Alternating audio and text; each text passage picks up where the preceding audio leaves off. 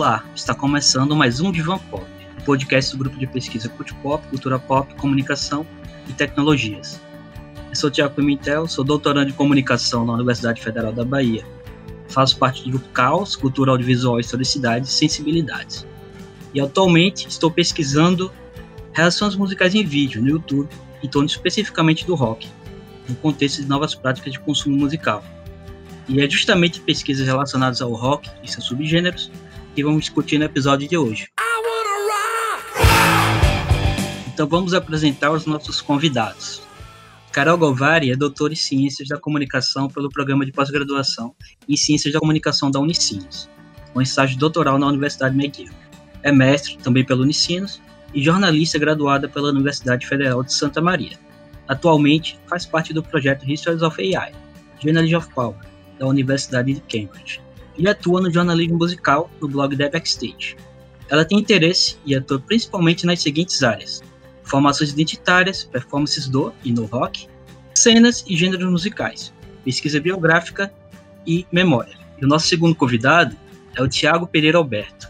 Ele é doutor em comunicação social pela Universidade Federal Fluminense, a UF. É professor e pesquisador de temas como música e cultura pop, rock e cultura digital.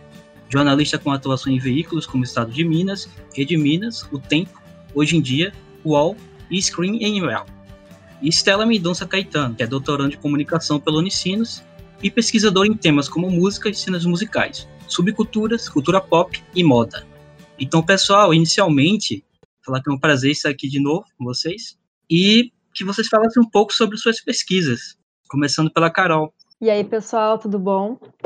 Obrigada pelo convite. É sempre muito massa fazer parte do, do podcast do Cult Pop já tive por aqui mediando, é a primeira vez que eu falo da minha pesquisa no podcast.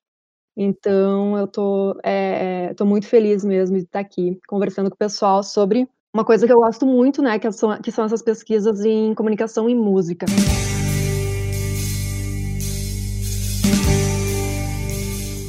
Bom, a minha tese, para contextualizar um pouco para vocês, ela se chama Duas notas chegam para mim, dois acordes repetidos sem fim, a constituição musical, midiática e identitária do rock gaúcho na década de 80, que, onde eu busquei abordar algumas configurações da cena musical de Porto Alegre, né, da década de 80, enquanto cena e gênero musical. Na minha tese, eu, eu fiz uma contextualização dessa década, né, abordando principalmente questões de indústria fonográfica e do sistema midiático, e dei destaque a alguns acontecimentos e alguns atores importantes, como, por exemplo, o surgimento do B-Rock, a efervescência cultural do bairro Bonfim, em Porto Alegre, alguns festivais, as emissoras de rádio, especialmente a Rádio Ipanema, que foi muito importante para a época, coletâneas, gravadoras locais também.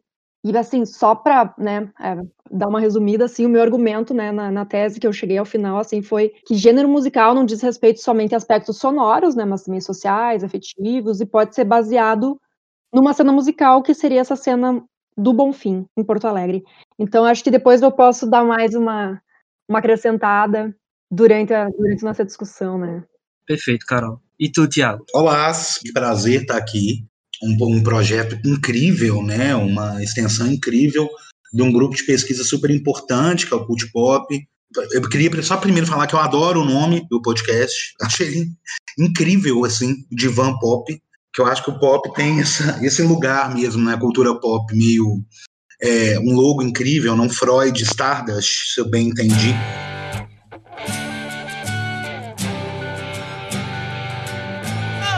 Minha pesquisa, recém-terminada, minha tese, né, ela articula a ideia de nostalgia dentro do consumo, né, da fruição musical contemporânea, a partir dos clipes dos Smiths, numa banda britânica, os Smiths, disponíveis no YouTube.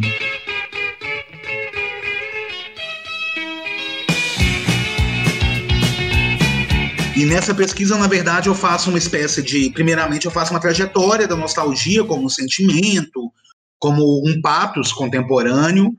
Depois eu vou pensar os Smiths nessa chave, né? Como uma banda é, onde a nostalgia ocupa um lugar central na expressividade de diversas ordens da banda, para ir pensar como é que a nostalgia, em, em, em, resumindo, né, a nostalgia por uma banda nostálgica, né, que possui uma estética nostálgica, como é que ela se realiza hoje no contexto das redes sociotécnicas, né? E eu vou usar como estudo de caso o YouTube, no que eu vou pensar como narrativas nostálgicas autobiográficas em redes sociotécnicas, né?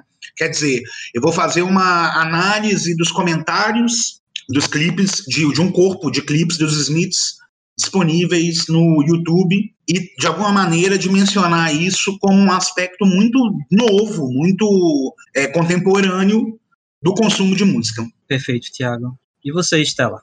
Poderia falar um pouco sobre como está a pesquisa, o que é que está planejando? Oi, gente. É, muito obrigada pelo convite de participar do, do Divan Pop. Também estou super feliz. E assim, é, eu sou recém-chegada no doutorado, né? Então, a minha pesquisa finalizada, na verdade, de mestrado, foi uma dissertação chamada Nas Vias do Underground, o Circuito de Festas Góticas da cidade do Rio de Janeiro.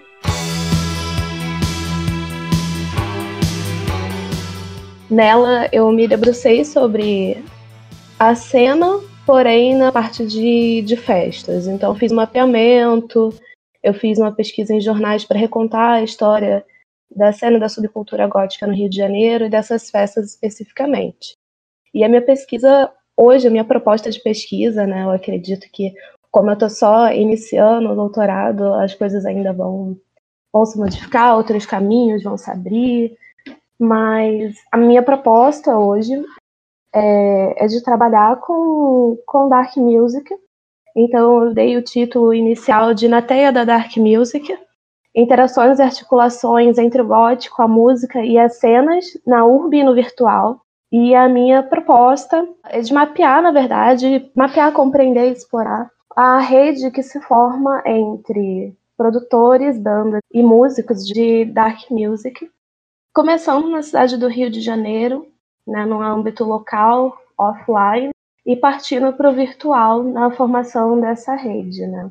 E essa rede entendida não só como uma rede de relações, mas também uma rede de interdependência entre esses sujeitos e uma rede também de trocas e negociações que interferem nessa cena, on e offline.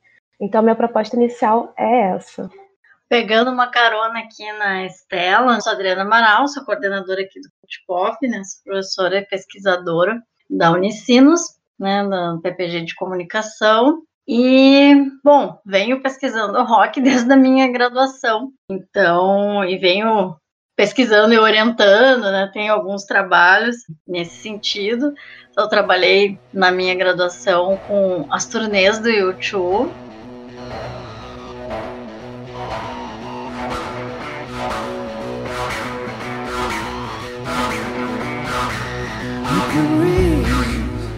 E, e, os álbuns até aquele momento, que foi lá em 98, também muita relação entre rock e tecnologia. Depois disso, trabalhei mais um pouco num capítulo da minha tese de doutorado, e mais focando na questão do rock industrial. Né?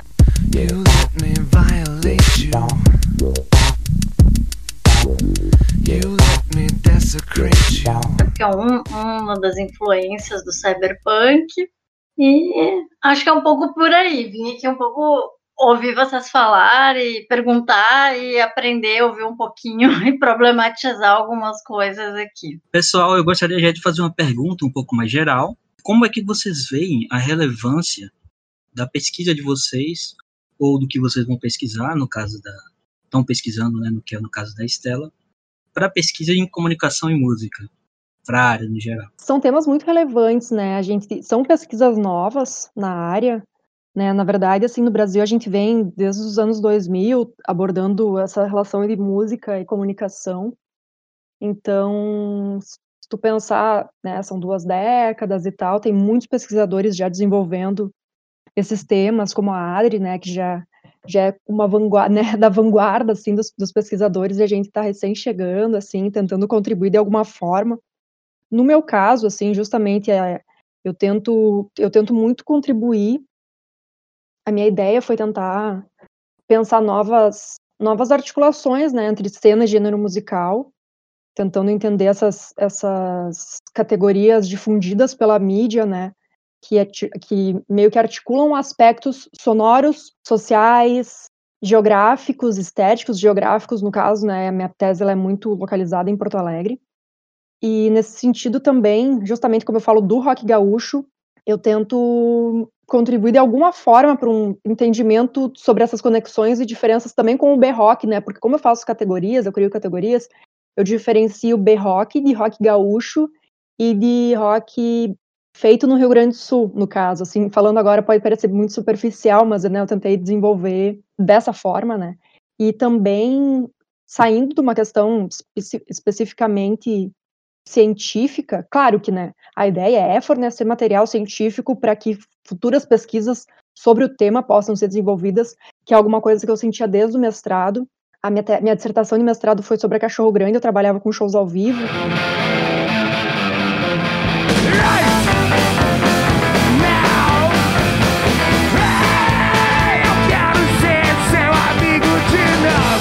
E, eu sentia muita falta de textos sobre rock gaúcho. Então eu fui muito tímida na minha dissertação também, porque eu não, não sabia manusear esse termo rock gaúcho, porque tinha uma não aceitação dos músicos, uh, tinha alguma coisa com a imprensa, os músicos não gostavam, mas o público usava. Então eu me sentia muito tímida. Então, assim, como a Adri me orientou na tese, então eu consegui entrar muito de cabeça nisso, né? E tentar criar um material onde as pessoas possam possam chegar e falar, tá bom, ó, aqui tá, vamos, tem, como eu trabalhei com, com muitas entrevistas em profundidade, que elas estão todas na minha tese, é um material para que as pessoas também consigam chegar lá, tipo, pô, entrevistou tais artistas, tais produtores e tal, vamos pegar para registrar mes mesmo que um certo material da memória e da cena local, sabe? Pensando a importância disso para Porto Alegre mesmo, no caso, ou para algumas outras pesquisas que tentem descobrir e conversar com o B-Rock dos anos 80, que está uma coisa muito em alta agora, né? Essa, acho que talvez até o Thiago consiga pegar uma pegar um gancho nisso sobre essa questão da nostalgia esse, e ver agora, por exemplo, esse documentário sobre os Paralamas, que daí traz essa essa coisa do B-rock, ele sempre é muito forte, né, no Brasil, essa década de ouro do rock brasileiro, mas o rock gaúcho ele é meio que visto paralelamente a isso. Então são coisas que eu, eu gosto muito de discutir, né? Essa questão da memória de uma cena e esses aspectos midiáticos que contribuíram também para o Rio Grande do Sul, para o rock feito em Porto Alegre, ficar meio que numa margem desse B-rock, dessas bandas como Paralamas, Legião, Titãs, Kid Abelha e tal, sabe? Por exemplo, tô falando de bandas como TNT, Cascaveletes, Garotos da Rua, The Fala, que é, é, considerado um rock alternativo, mas muitas pessoas não conhecem, os replicantes, mas aí o Vander Wildner, enfim, ele conseguiu ter uma carreira solo bem consolidada. Eu sou o rei.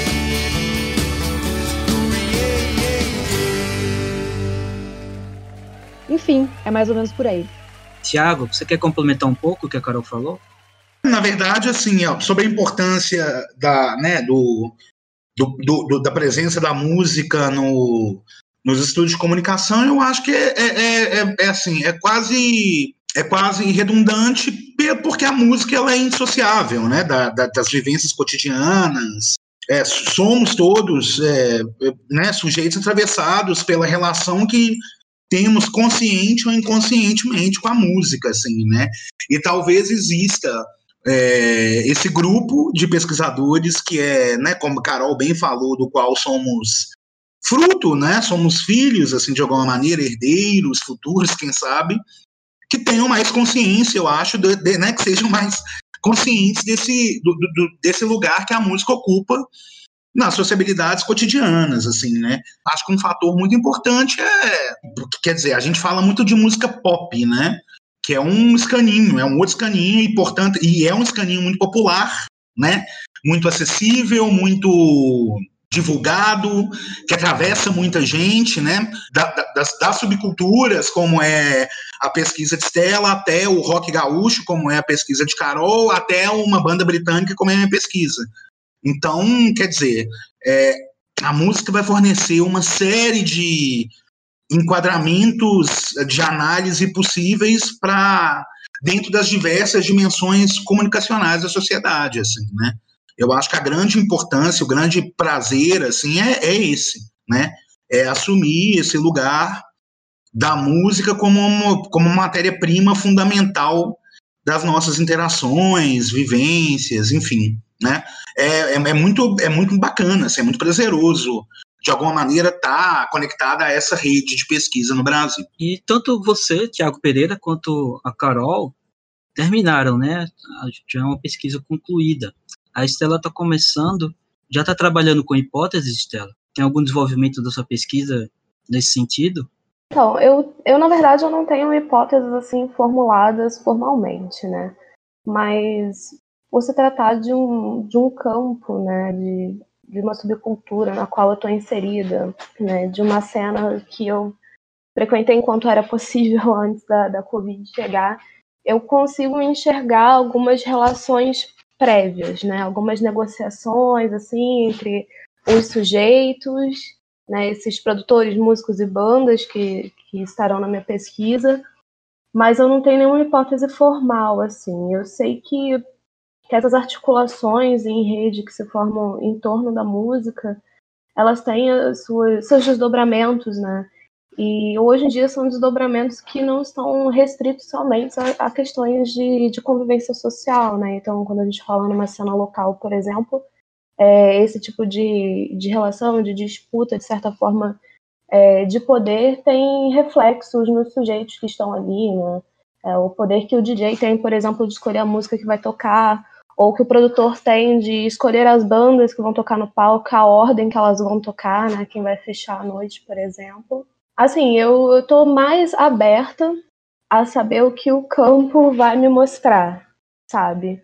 deixar o campo guiar a pesquisa e ela se construir junto com, com o fazer da própria pesquisa. Mas eu tenho algumas, alguns vislumbres assim. Tiago Pimentel, acho que tu podia comentar da tua pesquisa, né? Acho que falar um pouco do teu mestrado, depois o que, que tu, tá, tu, que está no meio, né? A, a Estela está começando, o Tiago Pereira e a, a Carol terminaram. Acho que a gente pode ouvir um pouquinho também. Eu ia fazer um comentário, um comentário, uma pergunta, na verdade, mais ou menos nesse sentido, Adrien. Porque, assim, uma das coisas que eu observo agora claramente, conversando todos nós, é que, de uma certa forma, estamos atravessados pela nossa pesquisa, né? De uma certa forma, todo mundo é insider, apesar do, da, mesmo não, que não adote a questão mais formal do, do método. Então, eu ia perguntar, pra, vou comentar um pouco, e também ia perguntar para todo mundo como que é essa questão, essa relação pessoal, melhor dizer, de nós enquanto indivíduos com a música e com a pesquisa e como é que isso reverberou na pesquisa de cada um ou está reverberando, como é o caso da Estela.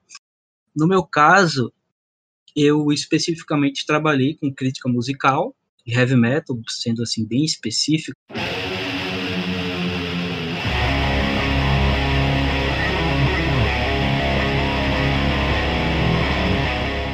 e já era algo que eu consumia tanto produzindo a crítica quanto de, de sempre ler. Então a minha dissertação, que foi em torno da, da crítica especializada em heavy metal e nessas tendências da, da crítica, girou muito em torno de práticas que já estavam tanto no já estava tanto na minha vida quanto no, no meu imaginário. Então foi algo que foi uma construção que passou tanto da graduação até combinar no, no mestrado, né? Então teve, teve muito essa, essa questão da, da, da, da, formação do gosto e de desenvolver um olhar crítico de pesquisador. Então eu gostaria também de saber de vocês como é que se deu isso e como é que se dá, o que é que facilita, o que é que atrapalha, quais dúvidas isso, isso pode ter ocasionado no processo de pesquisa. Porque há muita implicância, eu não sei como vocês encararam isso na academia ou encaram, mas eu, eu enfrentei e ainda enfrento certo ataque com relação a isso, sabe? Então gostaria de saber o que é que a opinião de vocês e as experiências também. Muito reflexivo que tu falou, Thiago. Eu acho bem, é, é, realmente assim mesmo. A gente é de certa forma, né, pesquisador insider, mesmo não abordando isso metodologicamente. Mas no meu caso, o rock gaúcho, né, que foi o objeto da minha tese, ele é, ele está presente na minha vida desde que eu me lembro, desde que eu me conheço por gente, assim mesmo. Inclusive, na minha tese, eu faço um prólogo antes das considerações iniciais falando sobre isso, de como é totalmente conectado, é fundamental na minha vida e eu não consigo lembrar da minha vida sem isso. E ainda mais, como eu trabalhei com questões de, de memória e pesquisa biográfica, eu tive que justamente me posicionar nisso, entender quem eu era naquela pesquisa, que era uma coisa muito cobrada, no caso, no, no cult pop mesmo, assim, porque eu tinha um certo. Como eu era muito. O, o, o rock gaúcho era um negócio tão. meio que inerente à minha vida, assim, eu ficava sempre, né, um certo afastamento, né, aquela coisa, bah, mas eu sou pesquisadora, mas eu sou muito fã, e aí como é que eu vou trabalhar com isso? Então, nas reuniões do grupo eu sempre ficava, tá, mas quem é tu nessa pesquisa, sabe? Isso foi foi desabrochando aos poucos, né? Que não aconteceu muito no mestrado, né? Na minha dissertação, assim, eu fiquei tanto que eu escrevi assim na na primeira pessoa do plural, sabe? Eu não escrevi, eu já, já teve uma mudança de, de forma de escrita no, no doutorado, que eu fui escrever em primeira pessoa, me colocando naquele texto mesmo como como pesquisadora e como, como sujeito da, né, da, daquele material que eu estava escrevendo e da minha própria vida, porque eu nasci no mesmo ano que a Graforest Harmônica lançou a primeira fita demo com amor muito carinho. Por causa de você, eu só cometo. Então eu já venho de uma coisa muito afetiva, sabe? Com aquilo, com aquelas bandas, primeiro dos anos 90 e dos anos 2000, que é ali quando eu tinha 10, 12 anos, e depois entrando nessas bandas dos anos 80, que, que a minha tese acabou sendo sobre isso. Então, ela, a, minha, a minha tese, ela, a minha pesquisa, ela, ela se relaciona muito, essa questão afetiva se relaciona muito com a parte científica. E uma coisa que eu acho que eu já falei até aqui, quando eu estava, quando eu estava inclusive mediando um, um, episódio, mas sempre vou falar, e é porque é inevitável falar sobre isso quando eu trabalho com uma coisa que eu gosto muito, ou especialmente esse caso do rock gaúcho, que é a questão do afastamento do teu objeto, afastamento empírico.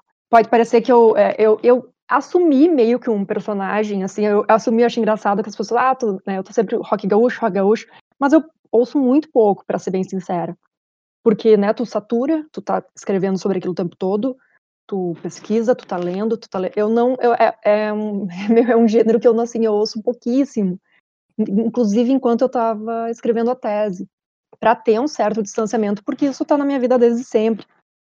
Então, eu tive dois movimentos muito importantes de distanciamento para conseguir, necessários, muito necessários, que foi uma ida para Recife, que eu já comentei, eu acho aqui, fiz uma missão decente pelo Procad, que se vocês quiserem escutar o episódio do Procad, ele é sensacional, é só procurar aqui nos nossos, nos nossos episódios do Diva Pop, que, que eu acabei ouvindo muito brega, acabei né, fazendo um, um semestre na UFPE, em Recife, então esses momentos de afastamento do rock gaúcho são essenciais, assim, no meu caso. Depois eu fui para Montreal, fiz uh, doutorado sanduíche lá com o Will Stroke, foi sensacional também, acabei me inserindo muito numa cena de ska lá, e esses dois momentos, eles me dão uma respirada daquele olhar viciado, daquela, aquela, sabe, quando tu sai um pouco do. Eu vivo com esses artistas, eu tava. Eu escrevo sobre música há uns 10 anos no meu blog, e então eu vivia com esses artistas, eu tava em festas, eu tava em shows. Então, quando tu se afasta, no meu caso, fisicamente também dessas pessoas, dá uma respirada, sabe? Tu, tu consegue dar uma distanciada. E é essencial, assim. E sobre o que tu estava falando, da questão de, dessas as próprias críticas que acontecem, eu acho que é muito natural quando tu pesquisa uh, objetos de cultura pop e rock, tipo, qual a relevância disso, a gente já estava discutindo, eu, eu passo por isso desde o mestrado, qual, qual a relevância de estar estudando essas bandas, ou o que que, qual, o que, qual é o comunicacional nessa pesquisa sobre música, então é algo que a gente vai trabalhando, né, e vai, e aí acaba criando essas próprias, essas redes, né, os GTs, os eventos onde a gente vai, vai dialogando e vai vendo que tem mais galera pesquisando que a gente se identifica e vendo que tem campo para isso e a música é, é, é indissociável. O Thiago também estava falando dessa questão cultural, midiática. Então, são coisas que aparecem e a gente vai debatendo e eu acho que eu já comecei devagar, né? É um episódio, esse eu acho muito, muito afetivo, então acho que a gente vai devagar um pouco aqui. É, eu concordo totalmente. Eu estava ouvindo a Carol falar e lembrando do, do meu processo de chegada ali no, no mestrado em si, né? Porque eu venho de uma faculdade de direito. Então, o afastamento do objeto, o, não tratar em primeira pessoa era algo que para mim era o normal, o certo, né? Então eu cheguei no, no mestrado totalmente assim, me afastando o máximo possível na minha escrita daquilo que eu estava fazendo.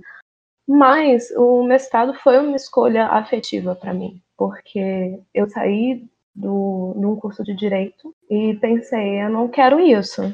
Então eu vou fazer algo que eu goste. E vamos ver se vai dar certo, né? E aí eu fiz uma proposta de, de projeto justamente falando sobre subcultura gótica. E eu pensei que isso nunca teria espaço, né? Que nunca seria possível pesquisar nada sobre isso. E tratar da subcultura também é tratar da música, né? É meio que indissociável os dois nesse caso. E quando eu entrei no mestrado, eu entrei muito com essa cabeça de não, eu preciso me distanciar. E aí eu tive um choque quando meu orientador, o Marildo, Marildo Mercolini, ele conversava direto comigo e falava: Não, você está muito engessada, você precisa colocar mais paixão na sua escrita. Então eu fui cobrada do inverso, de me aproximar mais daquilo que eu estava pesquisando. E fui incentivada a escrever em primeira pessoa, me apropriar daquilo e me colocar dentro. E aí eu me lembro que foi engraçado porque já no final do, do processo de escrita da dissertação, eu, eu já estava tão assim, dentro daquilo, ao contrário da Carol, eu ouvi muito mais é, música dark music ou música gótica, como quiserem. Eu ouvi muito mais durante o período de escrita, foi algo que foi muito presente, muito forte. Além da participação nas festas, do trabalho de campo, é, que eu estava tão imersa naquilo que ele falou assim, ó, para um pouquinho, porque você tá muito. Você tá escrevendo coisas assim, não. É porque é maravilhoso, eu não sei o que, coisas nesse sentido, sabe? Afirmações muito muito de fã, muito de, de apaixonado pelo que está fazendo e não tão científico. Então eu fiz esse caminho de chegar distante, me aproximar, me aproximar demais e ter que me distanciar um pouquinho. E agora no doutorado eu estou um pouco mais equilibrada nesse sentido. Eu acho que vai fluir mais. Mas então eu tenho essa relação com a questão do distanciamento, a aproximação do objeto, mas depois de terminar a minha dissertação, eu fiz um detox também de música gótica. Eu voltei pro heavy metal.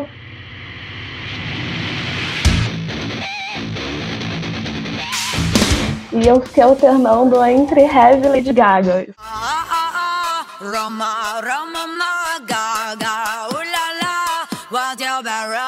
Foi isso, foi um detox total. E agora que eu tô retomando a escuta da, das músicas góticas de novo. Detox, eu acho que é a palavra, é muito, muito boa palavra, acho que é isso. A gente tem esses momentos de, de obsessão, obsessão com o negócio, obsessão, tipo, meu Deus, eu vou escutar esse álbum dos Cascaveletes 30 vezes no dia, e depois tu tem que fazer um detox. Eu, por exemplo, eu voltei, faz um ano que eu defendi minha tese, eu voltei a escutar essas bandas agora. E acho que é, acho que tem essa aproximação e esse afastamento, acho que rola, né? Acho que rola com todo mundo. Eu senti muito isso também. Aí eu ia perguntar agora para o Tiago Pereira. Vai, Tiago. Não, então, no meu caso, é, eu acho que assim, não é exatamente o processo inverso, mas é, para mim ficou muito claro na, é, com a pesquisa de mestrado, é, e isso foi uma chave muito importante, assim, quando ela, né, quando ela quando essa ficha caiu, que no final, no final, no final do dia, no final das contas, pesquisa-se a si, né?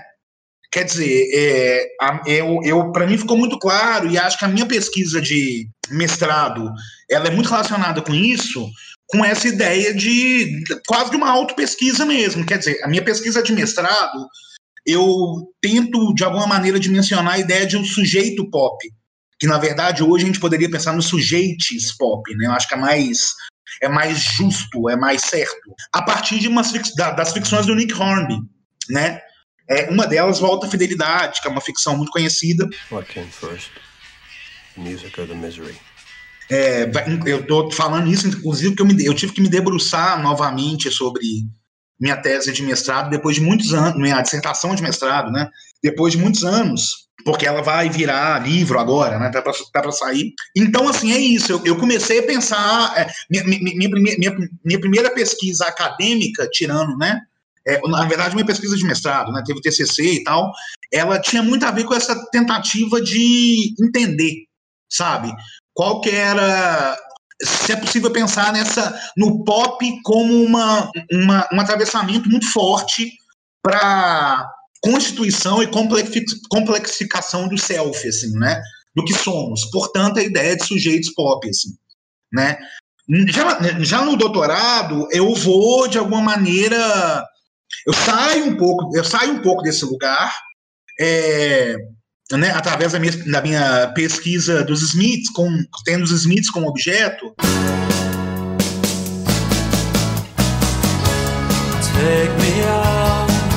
Tonight. E, diferentemente do, dos depoimentos de vocês, é, é, eu não consegui enjoar dos Smiths. E isso foi, inclusive, uma escolha desde o início. Assim, eu sabia que seria uma banda que eu conseguiria acionar e escutar durante os quatro longos anos de pesquisa, assim. Não sei se os Smiths são minha banda favorita, acho que não. Nunca me enjoei dos né? E fato, quatro anos de doutorado se provaram isso também. E aí na tese, de alguma maneira, eu vou dimensionar o meu lugar como sujeito pop a partir das memórias, né? Se eu tô fazendo, eu, eu, eu, fiz, eu fiz uma tese muito relacionada à questão da memória, à questão da nostalgia, né? Essa ideia dessas narrativas memoriais. Então, de alguma maneira, eu, entre aspas, ousei arquitetar minha tese, incluindo é, as minhas narrativas próprias, assim, como sujeito pop, né? Me assumindo ali como parte da pesquisa, né? De alguma maneira, então, acho que tanto no meu mestrado como no meu doutorado, eu, é, quer dizer, é, é, eu tive essa coisa da autopesquisa, assim mesmo, né? De entender, entendendo que não é só relativa a mim, é relativa a todos nós que somos atravessados por essa coisa chamada cultura pop, né? Isso é muito é muito evidente no, no meu mestrado e é muito pessoal no meu doutorado, né? Eu acho que eu fiz um pouco esse movimento. Eu queria comentar um pouco, né, sobre isso, assim, agora pensando com um pouco de distanciamento do tempo, né? Essa, eh, o Thiago Pimentel trouxe algumas questões aqui muito muito interessantes mesmo que a gente segue debatendo, assim, né, em aula, nas pesquisas, nos congressos. Eu acho que é bem central, assim, é, essa discussão, né, essa discussão primeira, terceira pessoa, enfim.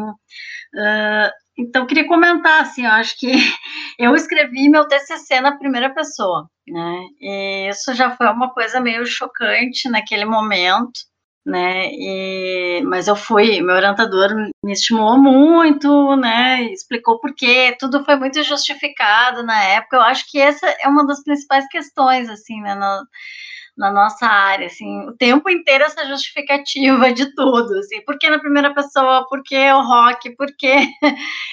É, enfim, eu acho que isso nos dá uma casca grossa, assim, todo mundo que pesquisa música, cultura pop, essas coisas acaba adquirindo, acho que uma casca mais grossa que talvez alguém que pesquise jornalismo ou coisas desse tipo mais tradicionais, né, no campo da comunicação, por exemplo, não precise passar por essa sabatina constante, né? E hoje em dia eu me dou o luxo de justificar menos um pouco, não que eu não vá falar sobre isso, da importância e tal, mas acho que assim, acho que essa fase para mim já está um pouco superada, né? Aí no mestrado eu trabalhei de novo com a primeira pessoa, no doutorado como era uma outra questão, aí eu voltei para a terceira pessoa. Enfim, nas pesquisas agora a gente mescla, porque tem muita coisa coletiva, né? E a pesquisa que eu trabalhei com o comparativo, né, Porto Alegre e Manchester, na Pô Music Scenes, que a Carol também uh, também participou, né? a gente tinha muito isso, assim, das inserções, né, de diferentes diferentes modos também de se inserir, as pessoas que iam mais para campo, as pessoas que ouviam mais, então acho que tem um pouco de tudo, assim, meio que mesclado, assim, né, mas eu acho que essa casca grossa que a gente vai criando, ela é, ela é interessante também, de certa forma, essa, essa constante, esse constante questionamento em cima dos nossos objetos, ele é ele é bem formador de caráter, assim, então, ainda mais a gente que, quem pesquisa rock, eu acho que hoje, eu diria assim, que hoje é, uh, a pesquisa em música pop, ela tá mais, uh, as pessoas justificam menos do que nós do rock, né? Então acho que é um, é um pouco por aí, assim, ou de outros subgêneros, sei lá, como a música eletrônica, né? A Carol, por exemplo, no processo aí da tese, ela foi até atacada pelo MBL, o que eu acho uma coisa sensacional, não acho uma coisa ruim, né? Uh, criticaram né, nas redes a pesquisa dela, e isso quer dizer que a gente está no caminho certo, né?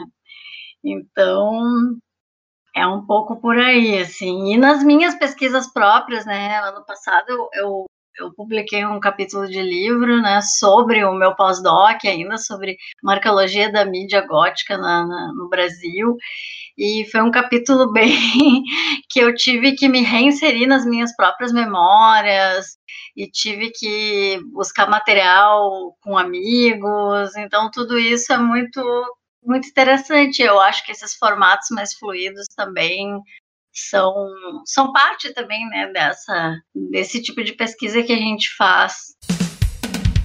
E eu queria aproveitar aqui também para dar uma, uma problematizada, assim, como é que vocês veem, que eu acho que hoje, apesar da gente ter bastante pesquisa em música e comunicação no Brasil, eh, e o nosso tópico aqui são as pesquisas de rock, né? Como é que vocês estão vendo isso? Assim, porque eu tenho uma visão, porque, enfim, circulo, faço banca, mas eu queria ouvir vocês, como é que vocês estão sentindo isso, assim, porque é, e há, há muitas, não embates, não, não no mau sentido, né? Mas acho que é, acho que uma parte positiva que eu vejo de certa forma é que o rock voltou a ser uma coisa underground, né?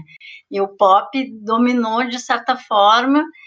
É, então, assim, queria ouvir um pouco você sobre isso. Como é que vocês veem isso nas, nas pesquisas? Enfim, tem muitas essas associações políticas, né? Que tanto o Tiago Pereira quanto o Tiago Pimentel ouviram muito aí da questão do rock reacionário, né? O Jonas que vem pesquisando isso lá na UF. Aí tem o pessoal que pesquisa mais essa questão da sonoridade, ali o grupo do Marcelo Conter, né, que pesquisa timbre, essas coisas mais também materiais. Enfim, queria ouvir um pouquinho vocês. Para mim, assim, pessoalmente, uma das coisas que me saturou do, do heavy metal e do rock ao fim da minha dissertação foi justamente esses entornos políticos começam a ficar cada vez mais claros e assim do desse protagonismo reacionário do rock do, do metal.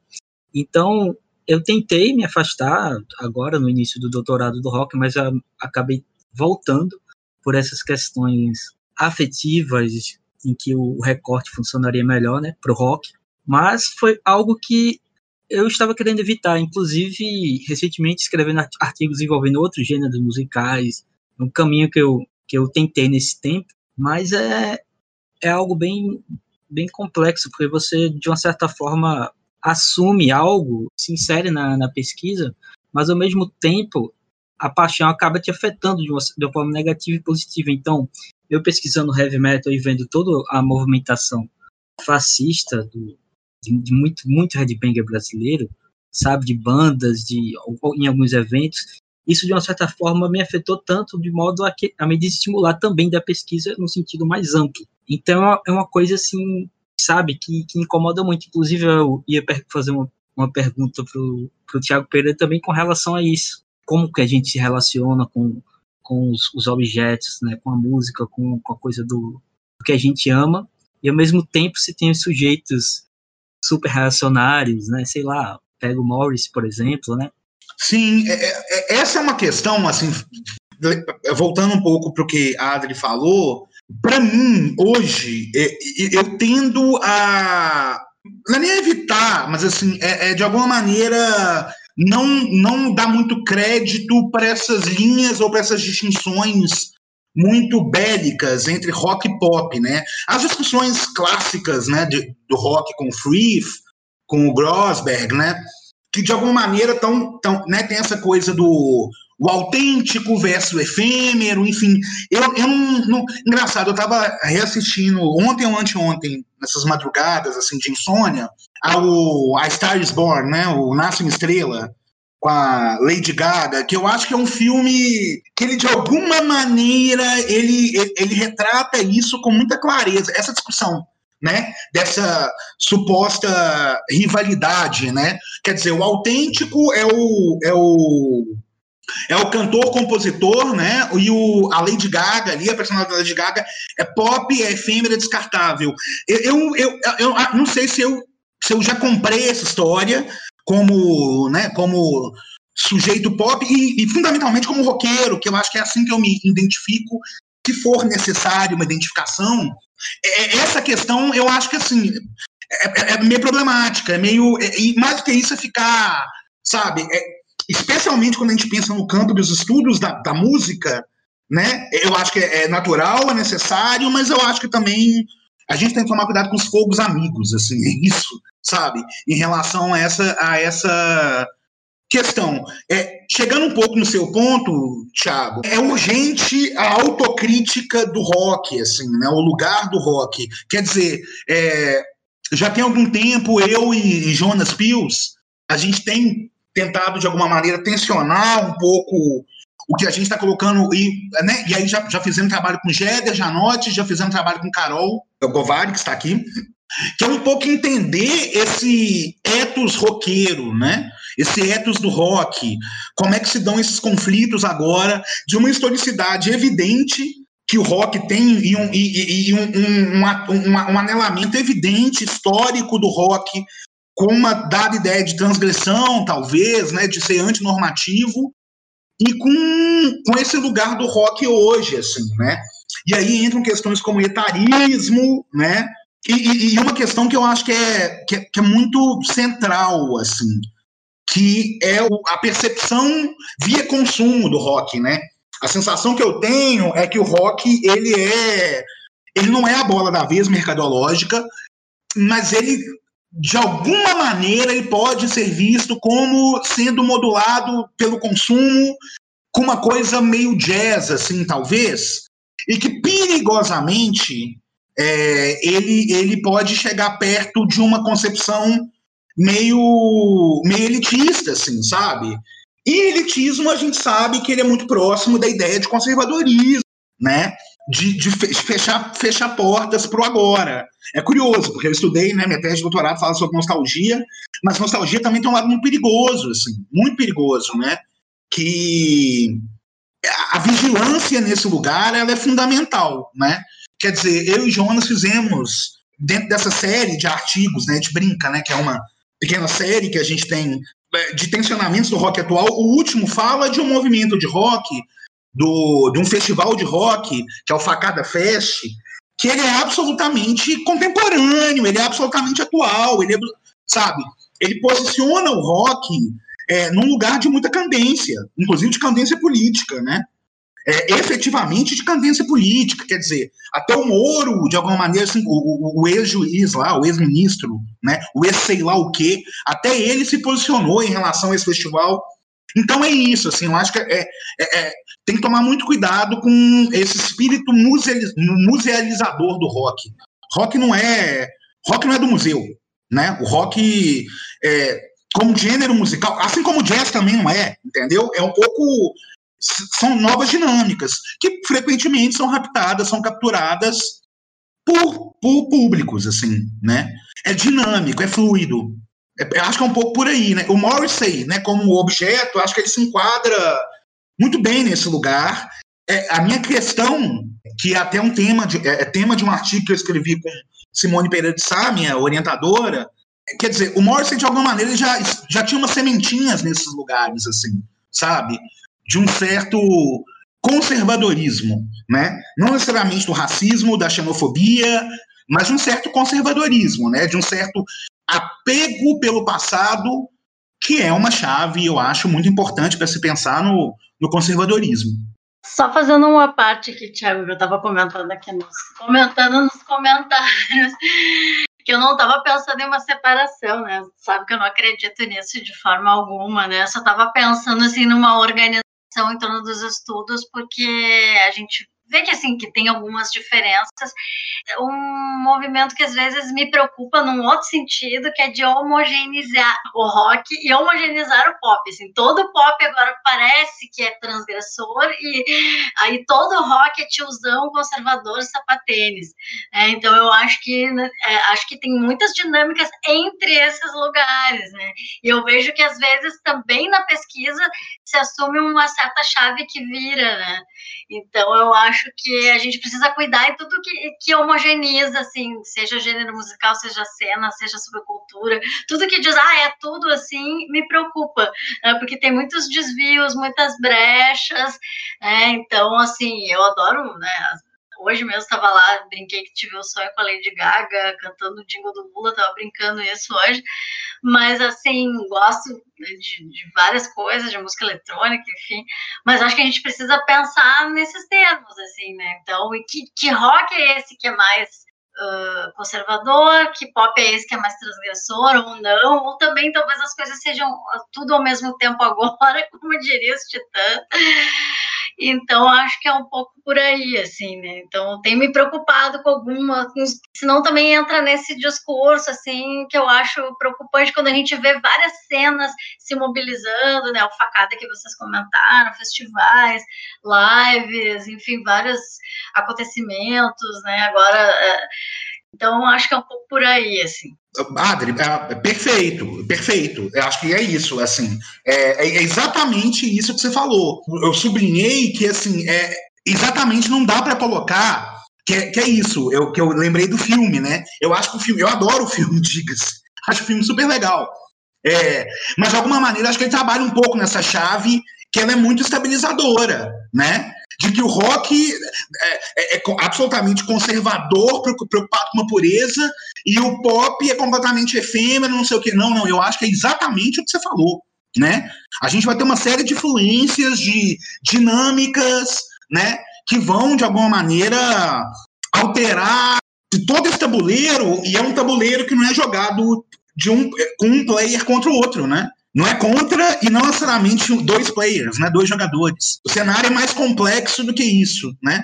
Nesse sentido, assim, é, é exatamente o que você falou. Tipo, exatamente o que você falou. É, tentando pegar esse gancho, hoje mesmo saiu uma matéria na Loudwire, a revista, com o Denzin, o vocalista da banda de horror punk Misfits. Ele falando que o movimento punk, a música punk, não, se, não conseguiria existir hoje, não conseguiria se estabelecer hoje, né? E aí, eu, a minha primeira impressão foi, nossa, que ideia, né? O que, que é isso? É justamente essa questão do purismo, né? Do, do, que já foi, enfim. E depois, eh, lendo os comentários também das pessoas, todo mundo condenando ele, falando, ah, é porque né, você não vai poder escrever as letras das suas músicas como você fazia, porque Misfits era uma banda de horror punk, então o horror estava presente, então era assassinato, morte, sangue, etc.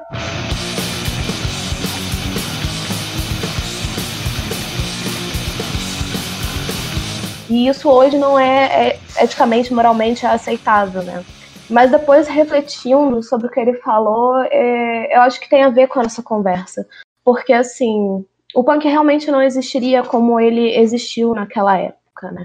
O rock, o heavy, as formas como surgiram, talvez não se repitam mais. Mas isso não quer dizer que eles não têm uma continuidade, que coisas novas também não possam surgir.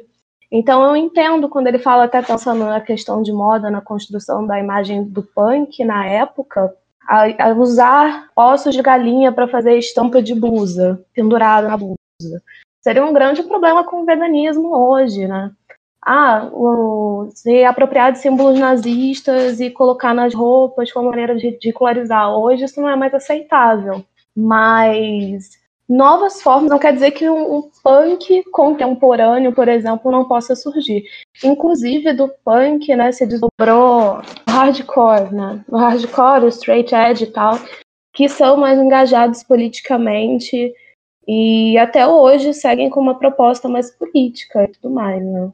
Pegando o gancho disso que o pessoal estava comentando, justamente essas questões, essas dimensões políticas, né, esses esses alinhamentos políticos, como é que isso se manifesta no rock, no punk. Eu quero aproveitar, na verdade, já deixar um, um convite para o pessoal que está ouvindo, que eu e o Thiago Pereira a gente está organizando junto com o Jonas Pius, que ele comentou, que realizou alguns trabalhos, já, a gente já trabalhou junto também.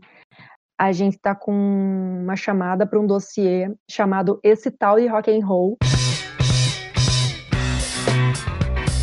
Perfis que amplificam o gênero musical em suas dimensões midiáticas, sociais, políticas e performáticas, na revista Tropos, da UFAC, e é um, uma chamada que tem. O prazo é dia 20, 20 de junho de 2021 e o lançamento do, do dossiê é em dezembro. É onde a gente pretende abordar, fazer um levantamento de pesquisas, por exemplo, como é que a gente pode justamente compreender e aprender corporalidades, facetas performáticas de artistas, onde é que essas dimensões políticas estão presentes, por exemplo, nas letras do Bob Dylan, do Raul Seixas, dos Ratos do Porão, como é que essas manifestações e alinhamentos, por exemplo, do Morrissey, né, no caso, como o Thiago está trabalhando, do Morrissey, do Lobão, da, do Johnny Rotten, da Courtney Love, sei lá, vários, vários artistas, né, como é, que isso, como é que isso pode ser pensado nesses perfis biográficos, até questões de indústria musical também, feminismo, tudo que vocês tiverem a fim de conversar com a gente, para pensar, porque o rock ele tem né, essa presença muito marcante na, na mídia, né, no consumo, totalmente conectado à indústria fonográfica e, e, e tem dimensões transculturais e impactos históricos sociais absurdos, né? A gente vê que se a gente ficar aqui, a gente vai discutir até amanhã com esses vários desdobramentos e, e gêneros e subgêneros como punk rock, hardcore, straight edge, indie rock, uh, glam rock, depois ele foi, foi, foi aderir a algumas influências do soul, do funk, então fica o convite aí para o pessoal que estiver ouvindo escrever perfis. Eu acho que a gente pode deixar aqui no, na descrição do episódio a chamada para que ali tem bem, bem direitinho alguns tópicos, por exemplo, biografia, performances, materialidades e tal. E se alguém quiser quiser entrar em contato com a gente para tirar algumas dúvidas, também a gente deixa o contato aqui, o e-mail.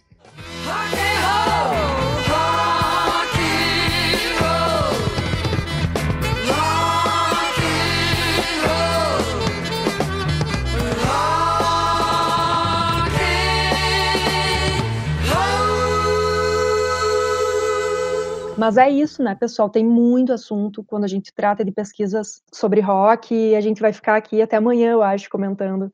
Então, seria mais ou menos isso. Só queria, já emendando um comentário, já deixar esse, esse convite para todo mundo.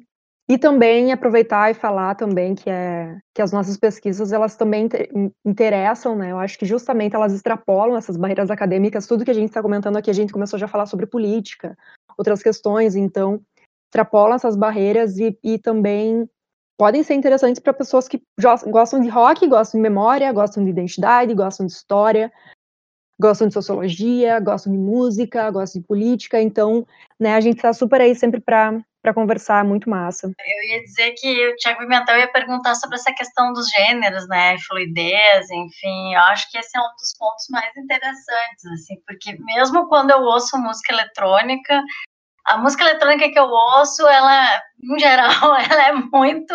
Ela tem um punch de rock, então eu acho que a, a coisa da sonoridade, ela é muito. Muito fluida, né? A sonoridade, essas intersecções, né? Então, acho que esse é um dos pontos bem interessantes, assim, que a gente uh, tenta abordar aí também nas pesquisas. Né? É, justamente, Adri, eu ia perguntar isso sobre como que essa fluidez atravessa e acaba é, reverberando nessas questões políticas, sobre o que é que às vezes nós imaginamos que cada gênero aciona, ou se isso é essa premissa está correta, só nesse sentido.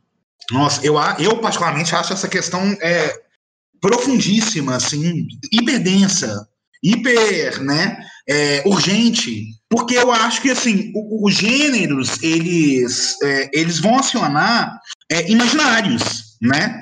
Quer dizer, é, o, o, o, gênero, assim como eu acho que a própria ideia de subcultura em algumas né, modulações, não sei o quê, elas vão é, é, vão acionar esses imaginários, né? No caso do rock, alguns desses imaginários não são imaginários, são pesadelos, né? Que, que é essa coisa cristalizada do rock como uma essas novas barbearias, sabe? Né? Se o rock, de alguma maneira, acho que existe um imaginário de que o rock, é, o lugar do rock é são essas barbearias, assim, masculinas. O sapateiro, que nem eu é, é, é terrível, né? é terrível, é terrível. É, é óbvio que, esse, que, que, que, esses lugares, que esses espaços, eles vão acionar o rock, né? Mas rock não é isso. Não é só isso, né? Eu acho que o dossiê que eu, Carol e Jonas estamos nos propomos organizar lá para Tropos é um pouco uma oportunidade da gente nasce um pouco também desse lugar de pensar assim, é, através de seus personagens, né? Os perfis do rock, o que, que é o rock, né?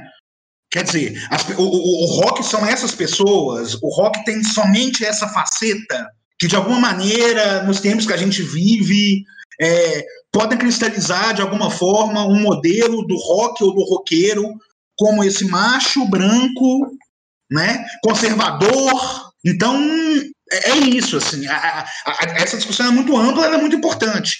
Isso porque eu fugi completamente da questão das sonoridades, das materialidades, né? Enfim, é entender essas dinâmicas, eu acho, essas, essas questões fluidas, assim.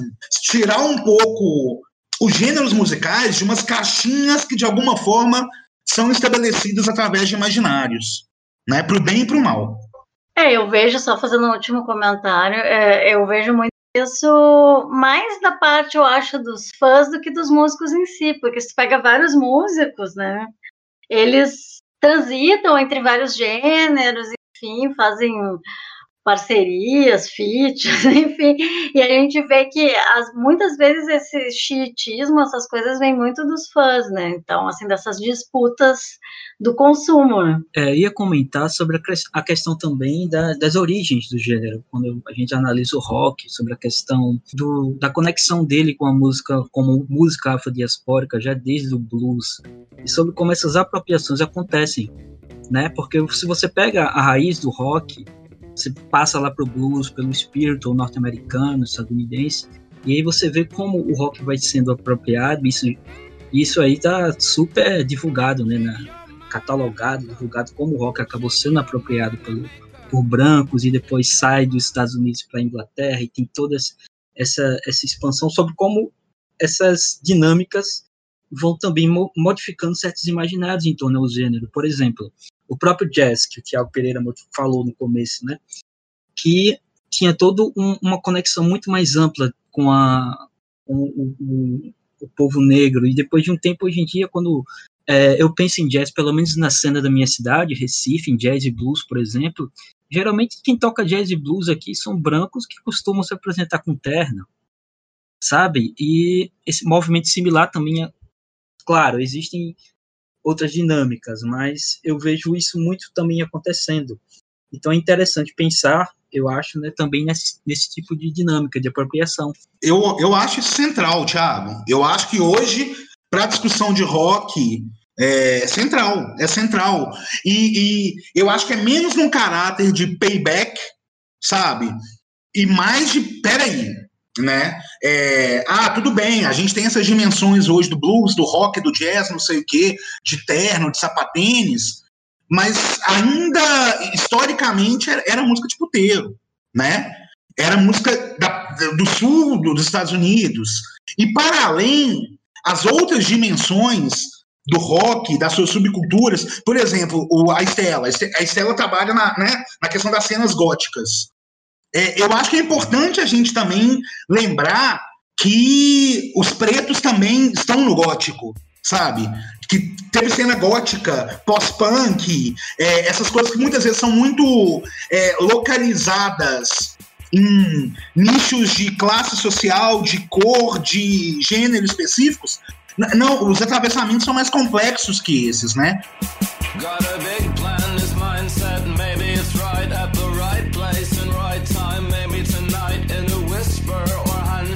Tem toda uma cena gótica lá de Angola, pós-punk no final dos anos 70, sabe?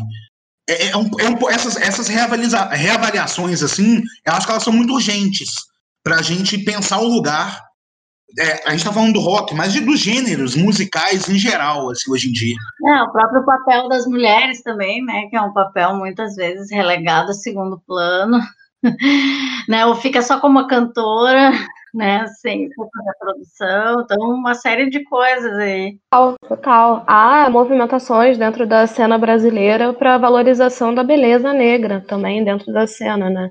E parte-se muito para esse lado de, de, de, estética, né? Porque tem toda a questão da representatividade, mas se a gente for pensar também nas bandas que, que se formam e se formaram, é, a presença de pessoas negras participando também é bem pequena no Brasil, né? E tem também a ver com o histórico da, da cena subcultura gótica no Brasil, que é uma subcultura que, que se proliferou na classe média, né? No Rio de Janeiro, por exemplo, a sede, assim, o espaço central, que era o Crepúsculo de Cubatão, a boate, ficava em Copacabana.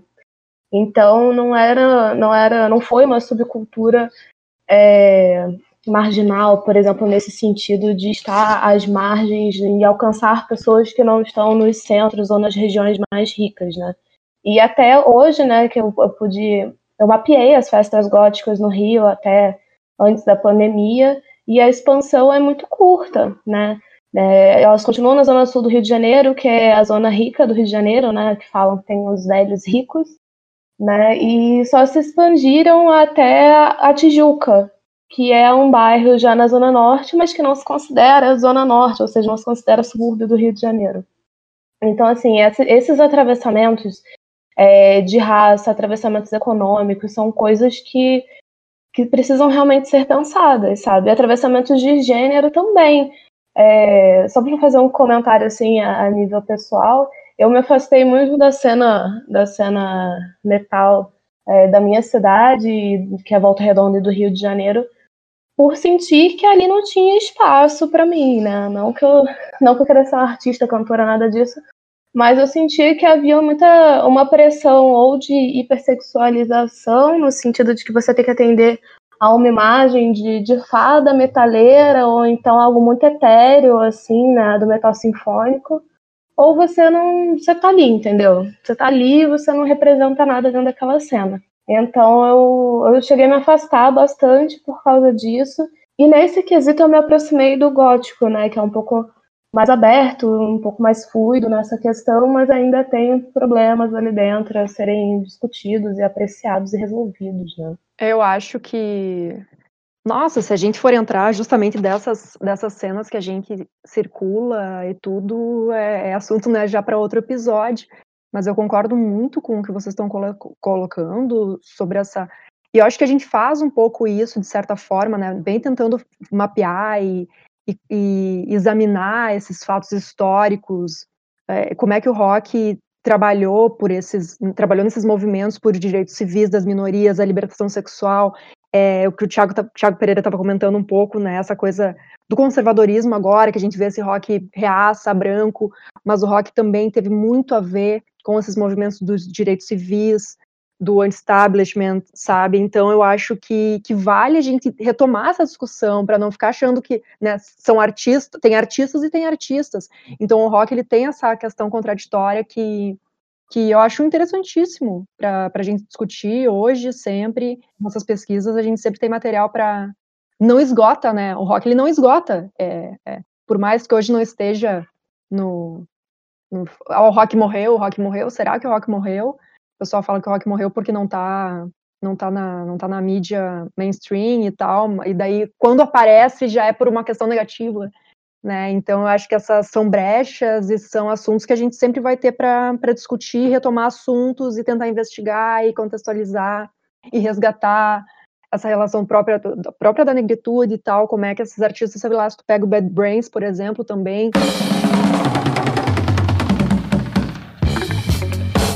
do, do, do, do reggae com HC e essas misturas que vem vindo, como é que isso chega até o Brasil também.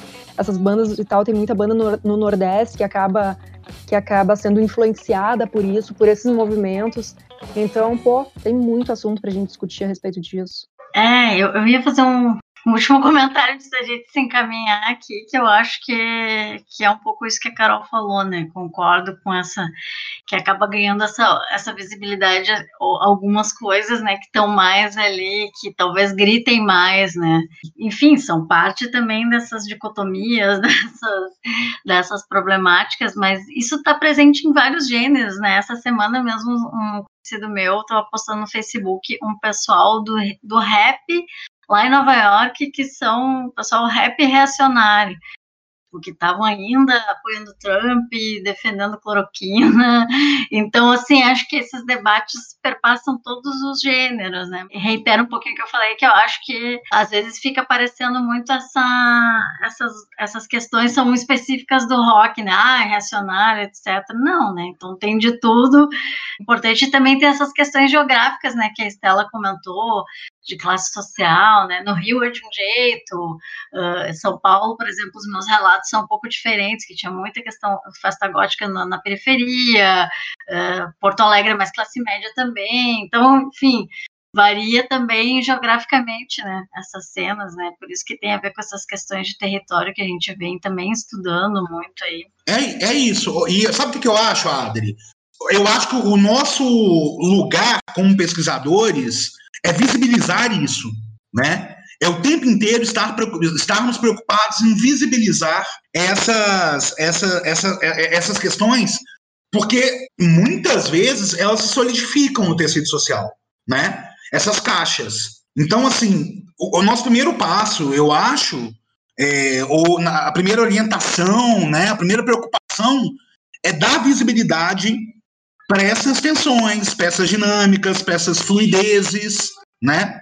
Entender que são várias réguas, vários atravessamentos que compõem essas noções de gênero musical, de música pop, né?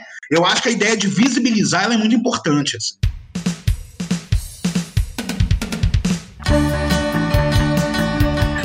Pessoal, está finalizando mais um Divan Pop, podcast do grupo de pesquisa Cult Pop. Eu sou o Thiago Pimentel e todo o material está disponível nas redes dos grupos. Gostaria de agradecer a presença dos convidados. Obrigada, pessoal, pelo convite. Foi ótimo debater. Vocês viram que é um assunto que, se a gente ficasse aqui, iríamos até amanhã, então tem bastante coisa.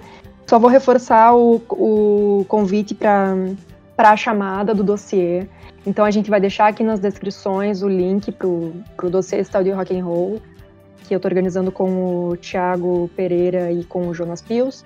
Então, qualquer coisa, vocês mandem uma mensagem aqui nas nossas redes, na rede do Cult Pop, que de alguma forma isso chega até a gente, tá? Obrigada pelo, pelo convite, foi muito massa estar aqui. Valeu. Obrigada pela oportunidade de conversar com vocês sobre esse assunto que é tão querido e que rende muito, realmente. é isso, muito obrigada. É, agradecer de novo o convite, parabenizar o, a iniciativa do Cult Pop, do Divan Pop, que é sensacional. É, e que foi uma honra, foi um prazer estar com todos vocês aqui. Foi ótimo. Obrigado. Eu agradeço e o Thiago Pimentel fazendo as vezes também de apresentador. Vim aqui só dar uns pitacos, né? Entrei de, entrei de gato aqui do Diva Pop, que a Carol me chamou aqui. Era isso, né? agradeço vocês. E esse debate é interminável.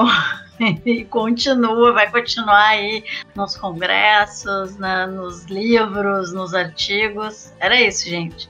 Pessoal, foi ótimo. Agradeço a presença de todos e também pela oportunidade de falar um pouquinho e trocar ideia com vocês.